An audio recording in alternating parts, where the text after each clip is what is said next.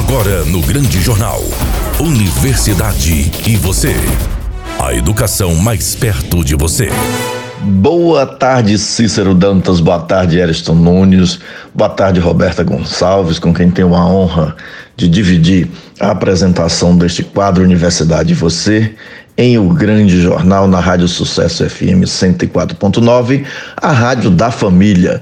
Hoje nós vamos receber o professor Dr. Francisco Lancelotti, Lanceotti Júnior, que é o pró-reitor de gestão acadêmica da Universidade Federal do Sul da Bahia, que tem um campus aqui na Teixeira de Freitas, é o campus Paulo Freire, para falar sobre a nota 5 da UFSB no IGC do INEP. Também teremos a participação especial de Andrew Jardim, no nosso quadro falando sobre os meses e suas cores. Portanto, meu muito obrigado a você, ouvinte. Muito obrigado a todas as pessoas que nos acompanham sempre no primeiro bloco de O Grande. Do primeiro, não, no último bloco de O Grande Jornal, neste quadro Universidade Você, que traz sempre informações sobre o mundo acadêmico. Boa tarde, Cícero Dantas. Boa tarde, Ariston Nunes. Boa tarde, professor Gilson. Boa tarde aos nossos colaboradores. Boa tarde, André Jardim, que faz a participação especial de hoje. Boa tarde a você, querido ouvinte, que nos acompanha no último bloco de O Grande Jornal, todas as quintas-feiras, aqui na Rádio Sucesso FM 104.9, a Rádio da Família. E boa tarde ao nosso convidado do dia, professor Dr. Francesco Lanciotti Júnior, muito obrigada por ter aceito o nosso convite e seja muito bem-vindo ao quadro Universidade e Você. Professor Francisco, boa tarde. Por favor, o senhor pode explicar ao nosso ouvinte o que significa a nota 5 no Índice Geral de Cursos do INEP? Boa tarde, professor Gilson. Boa tarde, Roberta. Boa tarde, ouvintes. Bom, a primeira coisa que eu tenho a dizer, acho que eu posso falar em nome de toda a comunidade da UFSB, é que a gente recebe essa nota com muita alegria, com muito orgulho, né? É, por que isso? O que, é que significa essa nota 5? O que, é que significa o índice geral de cursos? O índice geral de cursos é um índice que é criado pelo INEP, Instituto Nacional de Estudos, Pesquisas e Pesquisas Educacionais Anísio Teixeira, justamente para avaliar a quantas anda é, o ensino superior nas instituições brasileiras. Né? Ah, a nota 5 para a gente é uma grande alegria. Né? É, esse índice ele é avaliado justamente indo de 0 até 5. Então a gente conseguiu, na primeira avaliação do índice geral de cursos, a nota máxima, essa nota 5.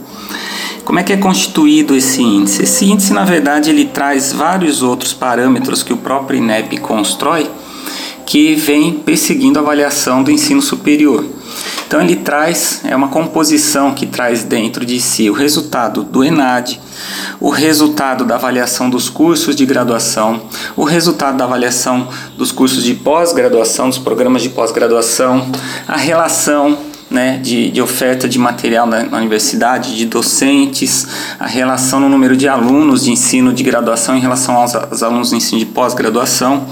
Então, tudo isso é, faz parte de uma composição, então aí a gente tem um resultado, né? Um primeiro resultado, a primeira avaliação muito positivo para o FSB. Professor, como uma universidade, mesmo sendo uma das mais novas instituições federais de ensino superior, com apenas oito anos de idade, como a Universidade Federal do Sul da Bahia, o FSB, consegue obter nota 5 no Índice Geral de Cursos. Como foi dito, a FSB é uma instituição muito nova, são oito anos de vida apenas. Mas nesse tempo a gente tem um grupo de servidores, docentes e técnico-administrativos, que tem se envolvido de maneira muito intensa, muito séria, para poder construir essa universidade. Né? Então, acho que o grande mérito é justamente de todo o corpo da universidade que foi capaz de, nesse tempo, construir respostas né, para atender as demandas que a gente tem na região e fazer isso de maneira qualificada, fazer isso com muito compromisso.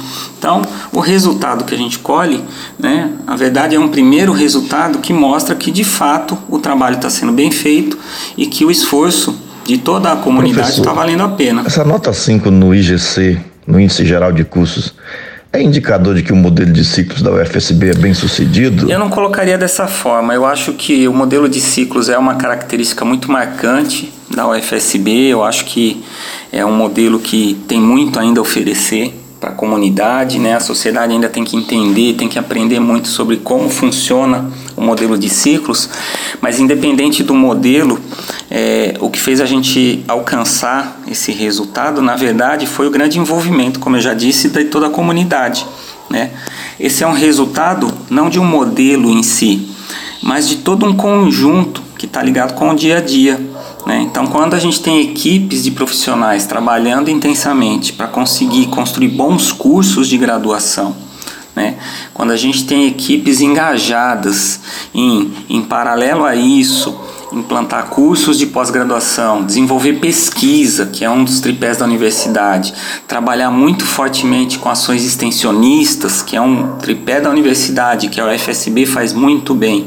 Quando a gente junta tudo isso, isso sim mostra para a gente o resultado, independente do modelo da universidade. Professor, os dados divulgados colocam a UFSB como a quinta melhor universidade pública do país esta colocação tem potencial para atrair mais estudantes para os três campos da UFSB? Quando a gente olha nessa perspectiva, né, a quinta universidade do país, parece que é algo realmente muito grandioso. De fato é grandioso, eu não sei se a gente deve se colocar numa escala de classificação, primeiro, terceiro, quinto, décimo, mas é fato que esse esse resultado traz um impacto, é um impacto importante, é um impacto positivo para o FSB, é um impacto positivo para toda a região do sul, extremo sul da Bahia.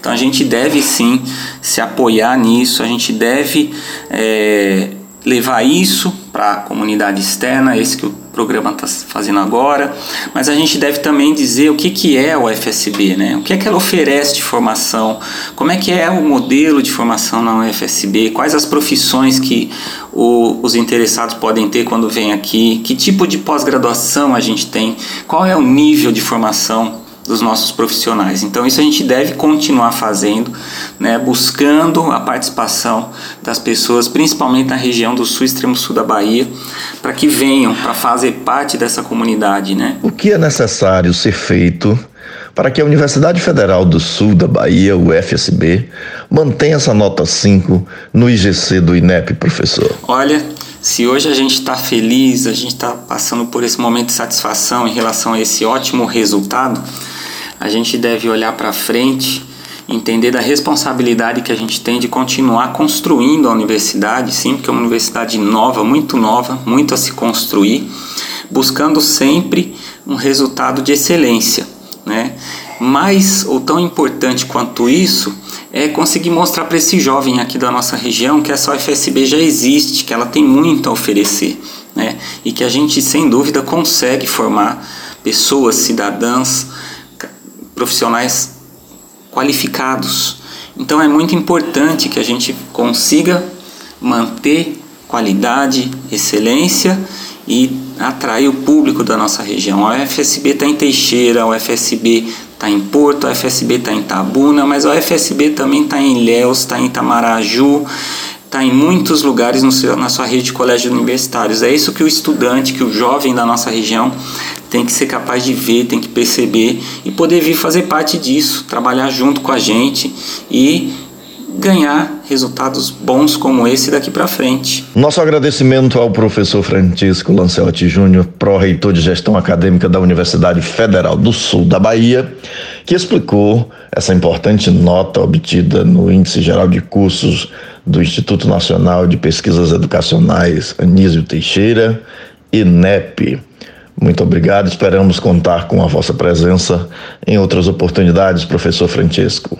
E agora nós vamos receber o Maio Vermelho Amarelo com Andrew Jardim. Nesse mês comemora-se o Maio Vermelho, com o objetivo de conscientizar as pessoas sobre a importância de prevenir a hepatite e visa combater o câncer de boca através da prevenção. A desinformação é um dos maiores obstáculos para o controle dessas doenças Existem vários tipos de hepatite. As mais frequentes em nosso meio são as hepatites A, B e C. Ao longo do mês, estarei trazendo informações sobre o câncer de boca e as hepatites e seus sintomas, começando pela hepatite A. A hepatite A é uma infecção viral aguda, geralmente autolimitada, mas que pode evoluir de forma grave para hepatite fulminante, o que necessita de transplante hepático. A contaminação acontece pela ingestão de água ou alimentos que hospedam o vírus da hepatite, principalmente vegetais crus ou frutos do mar como ostras e mariscos, estando relacionadas com deficiências no saneamento básico, pois o vírus é eliminado pelas fezes, sobrevivendo em temperatura ambiente ou mesmo em alimentos congelados.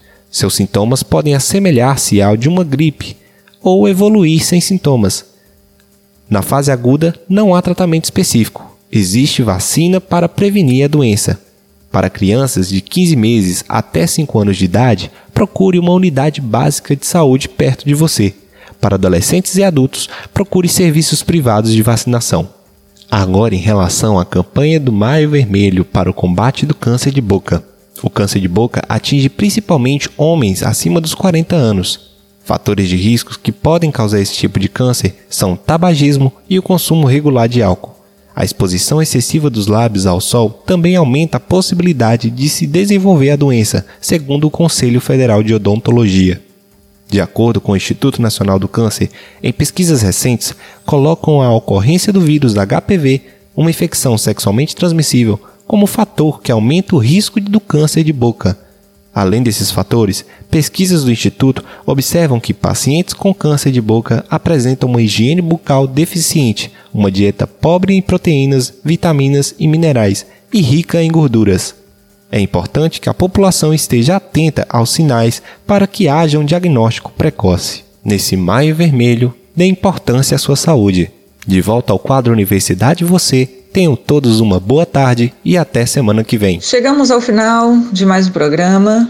Muito obrigada a todos, obrigada em especial a você, querido ouvinte, que nos acompanha todas as quintas-feiras no último bloco de O Grande Jornal aqui na Rádio da Família, a Rádio Sucesso FM 104.9.